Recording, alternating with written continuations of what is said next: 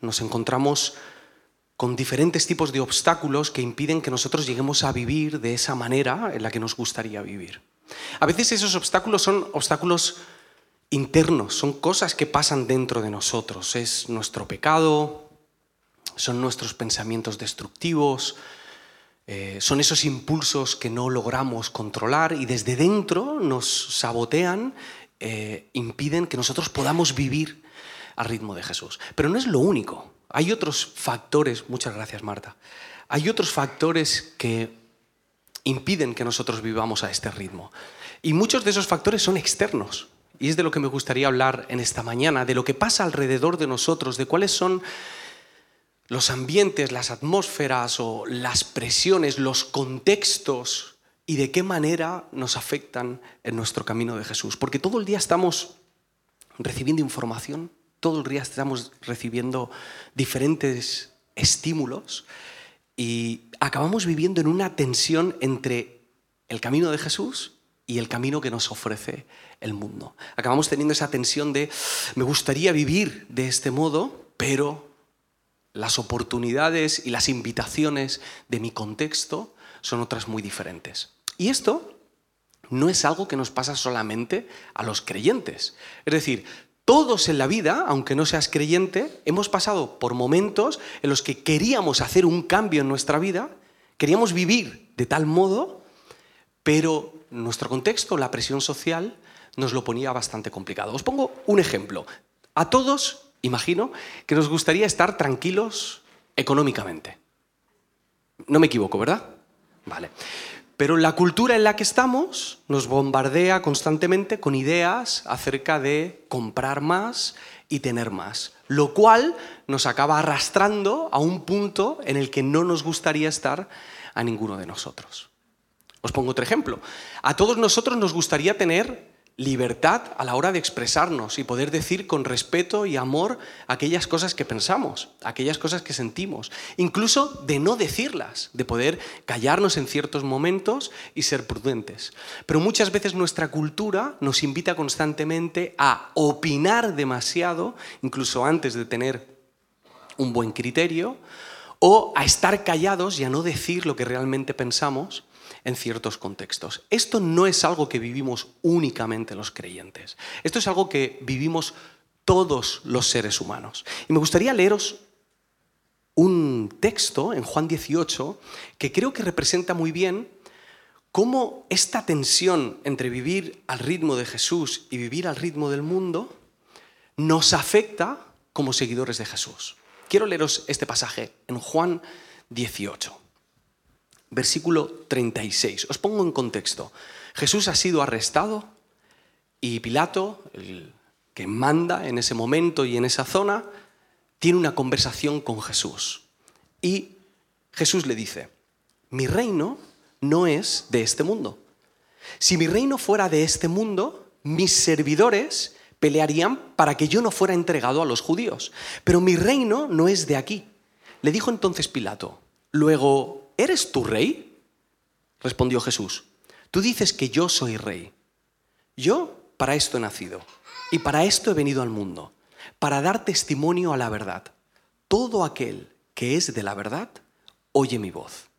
Le dijo Pilato, ¿qué es la verdad? De repente la conversación se pone súper filosófica. Esta conversación, en esta conversación Jesús aclara dos ideas muy importantes. Una, que hay dos reinos y que esa tensión que Jesús está viviendo en ese momento es la misma tensión que a nosotros nos toca vivir. La tensión de dos mundos totalmente diferentes. Pero dice algo más, dice, para esto he nacido y para esto he venido al mundo, para dar testimonio a la verdad. Y todo aquel que es de la verdad, oye mi voz. Jesús no solamente nos habla de cuáles son esos reinos, sino que nos dice cuál es el lenguaje de ese reino? ¿Cuál es el idioma de Jesús? ¿Y cuál es el idioma que entienden las personas que pertenecen a su reino? La verdad. Y ahí es donde está el kit de la cuestión. Ahí es donde reside la tensión que nosotros sentimos con nuestra cultura. Al final no es una cuestión únicamente moralista o de estar de acuerdo o no, o una cuestión de opiniones, es una cuestión de qué es la verdad y cuál es la verdad que va a regir mi vida. ¿Cuál es la verdad de la que yo me voy a fiar para vivir? Pilato le pregunta qué es la verdad y a mí me gustaría esta mañana pues intentar responder de la manera más sencilla a una pregunta que se lleva intentando responder eh, desde hace milenios, ¿no? Pero dicho de una manera sencilla, en términos simples, la verdad ocurre cuando el conocimiento se alinea con la realidad.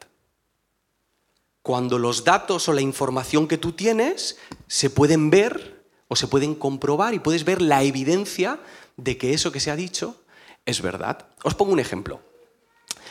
Hoy ha venido a la parroquia eh, Ece. Ece, puedes ponerte de pie, por favor. ¿Todos veis a Ece? Vale, lo que estoy diciendo es verdad. Para vosotros al menos sí, para vosotros a lo mejor no, pero ahí ya entramos en otro tema. ¿Vale? Podemos comprobar, luego lo veis en el vídeo, puedes sentarte, Ece que ese está aquí. Eso quiere decir que lo que yo estoy diciendo es verdad. Os pongo otro ejemplo. Hoy cuando lleguéis a casa vais a tener esperándoos en la mesa del comedor una paella hecha a leña. Desgraciadamente a todos, o a casi todos, a lo mejor hay alguna excepción, os estoy mintiendo. Aunque me haría mucha ilusión que disfrutaseis de esto. Me encantaría que pudieseis disfrutar de una paella hecha a leña cuando lleguéis a casa, pero por más buena intención que yo tenga y por más buen corazón que yo le ponga a esta declaración, esta declaración no es cierta. Y esto es algo inofensivo. Pero hay historias en nuestra vida, hay información que es mucho más trascendente para nuestra vida que el hecho de que tengamos paella o no, aunque os parezca mentira. Hay cosas más importantes que la paella. Y no voy a hablar de las hamburguesas. ese, tema es para otro día. Hay historias que acaban marcando el rumbo de nuestras decisiones. Una historia o un lema o una, entre comillas, verdad de nuestra cultura podría ser esta. Si te dejas llevar por tus impulsos sexuales, serás libre.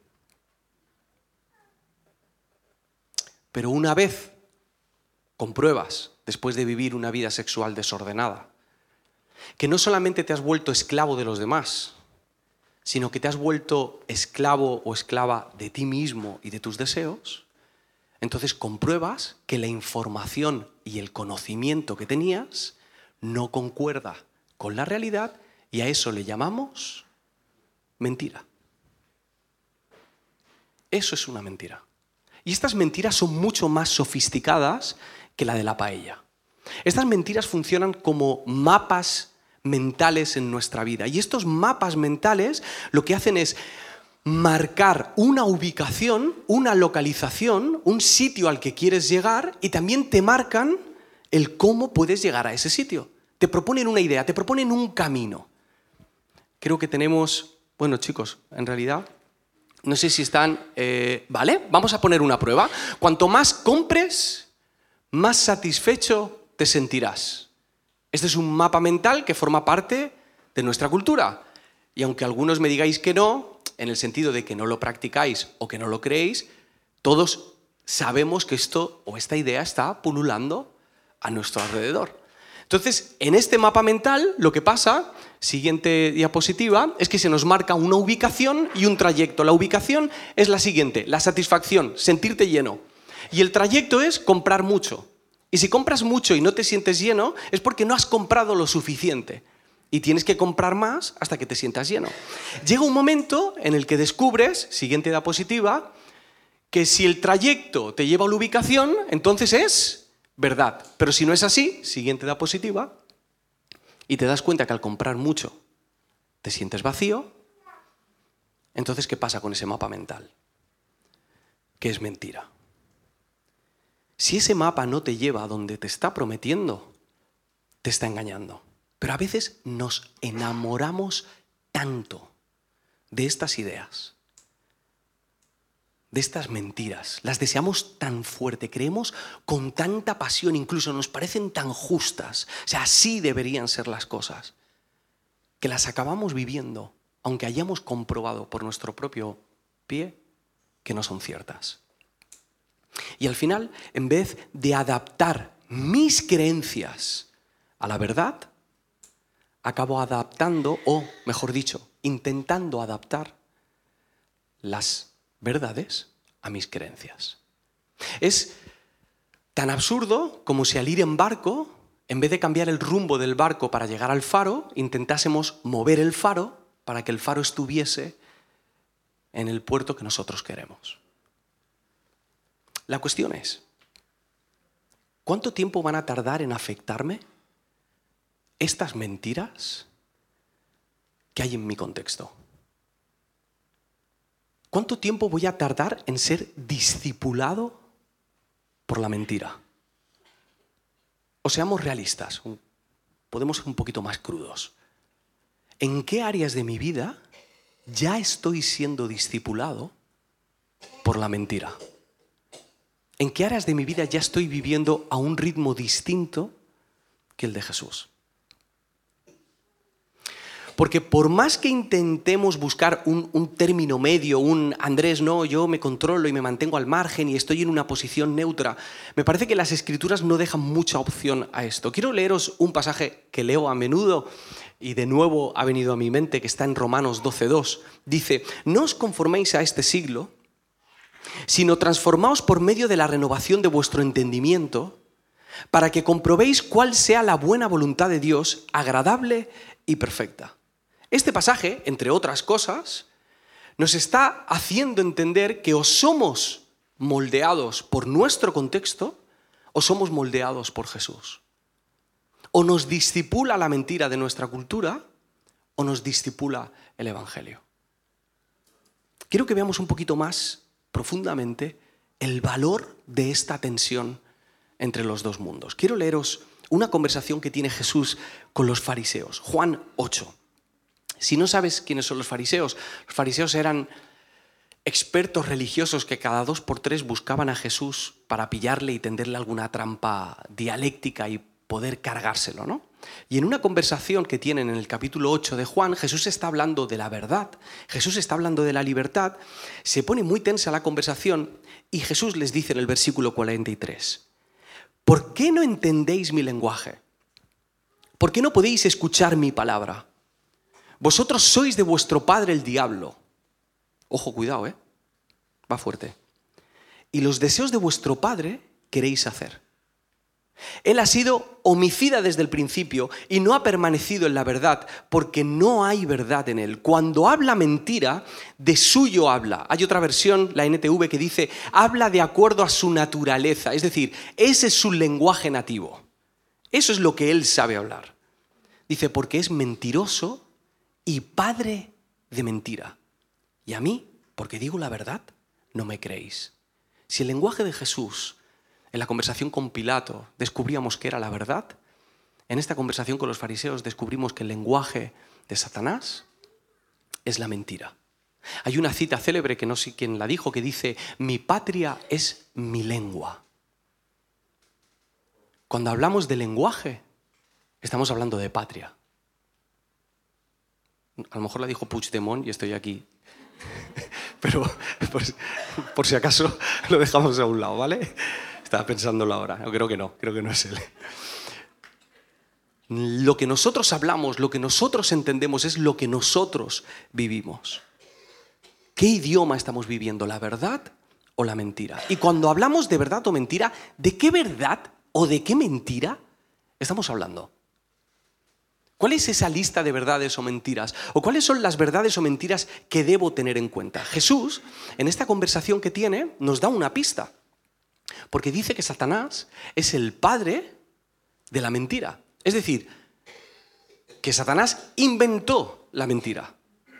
La mentira de Satanás es la mentira primigenia, es de la que nacen todas las demás mentiras. Y bíblicamente podemos hacer un recorrido hacia atrás hasta encontrarnos con la primera mentira. Génesis 3. Dale agua, porfa, que si no. ah, ¿tienes? Génesis 3, versículo 1. Pero la serpiente era astuta, más que todos los animales del campo que Jehová Dios había hecho, la cual dijo a la mujer, con que Dios os ha dicho, no comáis de todo árbol del fruto. Otras versiones dicen, ¿de veras Dios os ha dicho? Es decir, está cuestionando el criterio de Dios. Le quiere decir que o Dios se ha equivocado, por lo tanto no es Dios, o Dios les está mintiendo, por lo tanto no es Dios. Dice versículo 2, y la mujer respondió a la serpiente, del fruto de los árboles del huerto podemos comer. Pero del fruto del árbol que está en medio del huerto dijo Dios, no comeréis de él ni le tocaréis para que no muráis. Entonces la serpiente dijo a la mujer, no moriréis. Aquí ya no pregunta, aquí ya miente directamente, contradice directamente lo que Dios ha dicho, no moriréis. Sino que sabe Dios que el día que comáis de él, amplía la mentira, serán abiertos vuestros ojos y seréis como Dios, sabiendo el bien y el mal. Lo que les está diciendo, entre líneas, es Dios es envidioso, Dios os esconde algo, Dios no está pensando en vosotros. Dios quiere seguir siendo Dios y no quiere que le quitéis ese sitio. Quiere sembrar desconfianza en el corazón de ellos. Y detrás de este discurso de la, de la serpiente se esconde la gran mentira. La mentira de las mentiras. La mentira que da pie al resto de mentiras en nuestra vida. Dios no te ama.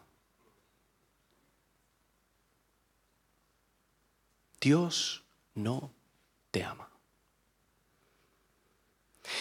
Y si Dios no me ama, entonces puedo vivir sin su sabiduría. Si Dios no me ama, puedo tomar mis propias decisiones. Si Dios no me ama, incluso puedo ignorarlo. Puedo hacer como que no existe para poder dejarme llevar por mis propios deseos. Si Dios no me ama, entonces la mentira del miedo, de la vergüenza y de la culpa van a brotar de mí. Si Dios no me ama o no hay un Dios, entonces no hay propósito, no hay esperanza. Entonces mi cuerpo es todo lo que tengo. Entonces soy dueño de mi cuerpo. Entonces puedo tomar mis propias decisiones según mi placer. Solo soy materia. Y no va a haber ningún Dios mejor que yo mismo, con mis deseos, con mis emociones y con mi propia sabiduría, para tomar decisiones en esta vida. Por eso viene Jesús. Jesús viene para revertir esta mentira. Para que nos olvidemos de este mapa mental que Satanás ha intentado pintar en nuestra cabeza. Juan 3:16. Porque de tal manera amó Dios al mundo. ¿Que qué hizo? Que envió a su Hijo para que todo aquel que en Él crea no se pierda, mas tenga vida eterna. Quiero enseñaros el mapa mental de Satanás. El mapa mental de Satanás es come del fruto, ¿eh? Serás como Dios y vivirás. Es un mapa mental que en el propio pasaje de Génesis 3 vemos que inmediatamente después es mentira, porque lo primero que aparece en la vida del ser humano es la muerte. Y ahora quiero enseñaros el mapa mental que nos plantea Juan en el Evangelio. Siguiente, Juanpi, porfa. Cree en mi hijo, mira cuánto te amo y vivirás. Es más, utiliza la expresión no se pierda. No te equivocarás en el camino. Irás en la dirección correcta. Y acabarás teniendo vida, pero no solo la vida que tú esperas hoy en día, o la vida que está dentro de tus parámetros lógicos, sino una vida plena que acaba repercutiendo en una vida eterna con el Señor. Jesús viene para que recuperemos la verdad de la que brotan todas las demás verdades. Dios nos ama y aunque huyas de Él, aunque te equivoques, aunque le ofendas, aunque tomes malas decisiones, aunque te veas incapaz, la verdad es que Dios te ama. Y a lo mejor has oído tantas veces la otra verdad que me gustaría repetirte esta. Dios te ama. Cuando descubrimos esto, y cuando lo descubrimos de manera profunda y nos emocionamos con, esto de que Dios nos ama, eh, a veces tenemos la, tentación, algunos, de, pues, de coger un micrófono y de gritárselo a todo el mundo, ¿no? O de postear muchas cosas en Internet sobre el amor de Dios. O de intentar pelear contra las mentiras que ves en el mundo. No voy a decir que no lo hagáis. En estos últimos años hay un movimiento entre evangélicos y católicos que se llama batalla cultural, que está muy presente. No me siento identificado con este movimiento, pero entiendo que en algunos puntos puede llegar a ser necesario. Y creo que hay cosas que como iglesia podemos hacer antes y que pueden ser más duraderas y que pueden dejar una huella más grande que el estar discutiendo con los demás. Y quería proponeros dos ideas. Una es a nivel personal, una es para ti, es individual. Y es que examines las, entre comillas, verdades de tu vida. Que te preguntes cómo te afecta en el resto de tu vida el hecho de que Dios te ame. Es decir, tú y yo, solo por aclarar, no somos cristianos o no deberíamos ser cristianos porque no sabemos qué hacer los domingos por la mañana. O porque somos personas místicas o porque somos personas moralistas y hemos visto que la Biblia más o menos se adapta a nuestro patrón de pensamiento. Nosotros somos o deberíamos ser cristianos porque hemos visto y hemos comprobado que Jesús es la verdad y que ese mapa mental, que esa manera de ver el mundo es la verdadera. Sabemos que funciona, sabemos que es real y que Jesús da lo que promete que la manera de hacer negocios de hacer negocios de Jesús es la mejor manera. Que sus palabras sobre el prójimo son las mejores. Que sus palabras acerca del perdón, de la reconciliación, del sufrimiento, del dolor, de la enfermedad, son las mejores. Que no hay mejor manera de trabajar con nuestra vergüenza, con nuestro miedo y con nuestra culpa que no venga desde el amor de Dios. Y los creyentes no podemos desfallecer en ese interés profundo de descubrir la verdad en nuestra vida y que forme parte de ella. ¿Cómo luce la verdad de Jesús en el resto de mi vida? No solo hoy por la mañana. Y, nos hemos, al menos yo, yo me he cansado de buscar la verdad. las fake news son agotadoras. Tú recibes un WhatsApp con una información y ahora tienes que hacer todo un ejercicio para intentar saber si esa información que te ha llegado es cierta o no es cierta. Y eso va minando nuestra vida, va minando nuestra vida, va minando nuestra vida y al final llegamos a pensar que es que, oye, a lo mejor es que no hay verdad o el relativismo moral que nos hace creer que no hay una verdad absoluta, o, ese saco en el que han metido a la religión y especialmente a los cristianos, en el que, bueno, esa es tu verdad. Esa es tu verdad. Pero los discípulos y discípulas de Jesús somos aquellos que creemos que Jesús es el camino, la verdad y la vida y que sabemos que Jesús quiere recuperar todas esas áreas de nuestra vida que han sido discipuladas por la mentira. Jesús es la verdad que cuestiona y examina el resto de afirmaciones y de, entre comillas, verdades de nuestra vida. Y nosotros tenemos la responsabilidad de entender, hablar y vivir esta verdad. A lo mejor tienes la tentación de mandarle un mensaje a alguien y decirle que está equivocado sobre algo. Te pido por favor que antes de hacer eso, dediques tiempo con paciencia a examinarte a ti mismo y averiguar cuáles son las áreas de tu vida que son discípulas de la mentira.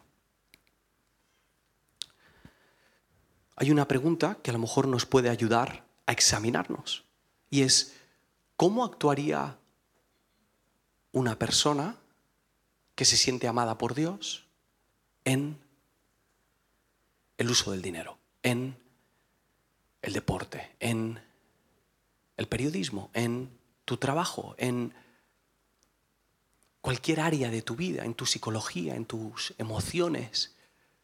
¿cómo actuaría una persona que se siente amada por Dios? Y deja que esa pregunta examine ese área de tu vida. Y ahora quiero proponeros una cosa colectiva. Momentito. Se me ha olvidado.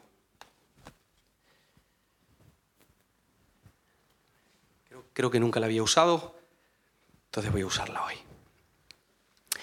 Del mismo modo que el ambiente en el que nos movemos y el contexto en el que nos movemos nos moldea con sus mentiras, la iglesia debería ser un ambiente que ayude a la gente a encontrarse con la verdad.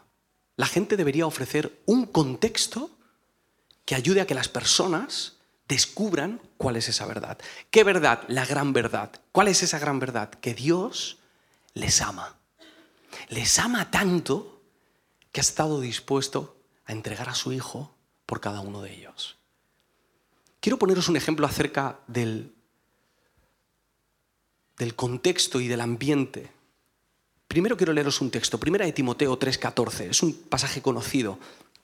Dice, esto te escribo, aunque tengo la esperanza de ir a verte pronto, para que si tardo sepas cómo debes conducirte en la casa de Dios, que es la iglesia del Dios viviente, columna y baluarte de la verdad.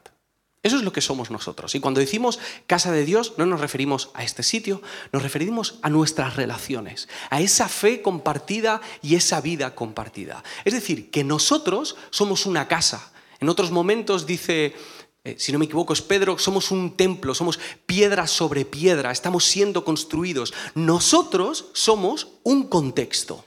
Y en ese contexto hay algo que está por encima de los demás y es que somos columna y de la verdad, de esa gran verdad. Cuando la gente llega y forma parte de nuestras relaciones, debería encontrarse con esa verdad. Os lo explico de otra manera. Esta es mi camiseta del Valencia. Amunt. Besito. Si yo me pongo esta camiseta para ir con Juan Carlos, ahí va indirecta Juan Carlos, para ir, con Juan Carlos al estadio, esta camiseta será un uniforme y a mí me dará sentido de pertenencia en el lugar en el que estoy. Si yo tengo esta camiseta en otro contexto, la cambio de ambiente y la tengo en un cajón con el resto de camisetas de fútbol, será una camiseta más entre otras camisetas. Si yo cambio el contexto y el ambiente de esta camiseta y la tengo en el armario donde están los productos de limpieza de mi casa, esta camiseta será un trapo que sobra en mi casa y se utiliza para limpiar la porquería. Si yo llevo esta camiseta a otro contexto y la pongo en una tienda del Valencia, esta camiseta tendrá su valor. Su valor, además, objetivo de mercado. Esto es lo que cuesta la camiseta. Cambiemos de contexto. Si yo llevo esta camiseta envuelta en un papel a un cumpleaños, esta camiseta entonces será un regalo. Y es mucho más que el valor del mercado. Y si yo tengo esta camiseta expuesta en el Salón de la Fama del Valencia, entonces esta camiseta es historia del Valencia. Y su valor, podríamos decir, que sería incalculable. Creo que de una manera muy parecida, el mundo está lleno de diferentes contextos, diferentes ambientes, y muchos de esos ambientes le quitan valor a las personas, le resta valor a la gente. En esos ambientes hay mentiras que roban, matan y destruyen la vida de las personas. Pero hay otros ambientes que devuelven el valor a las personas. Y eso es lo que debería ser la iglesia. Un lugar, una comunidad, una red de relaciones que le recuerda a la gente la gran verdad. Dios te ama. Y no vales lo que dice el mundo. no vales lo que dice en otros contextos. No tienes que fabricarte tú tu valor porque nunca te has sentido amado por Dios, sino que a partir de esa verdad puedes construir tu vida. Dios te ama.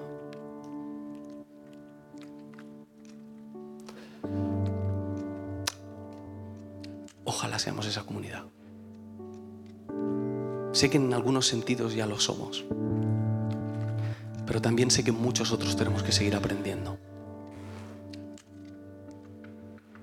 Qué bonito sería que cuando una persona rota forme parte de nuestro círculo, descubra que hay alguien que le ama profundamente, tanto que se entregó por él, y que pueda dejar que esa verdad transforme su vida. Dios nos ama.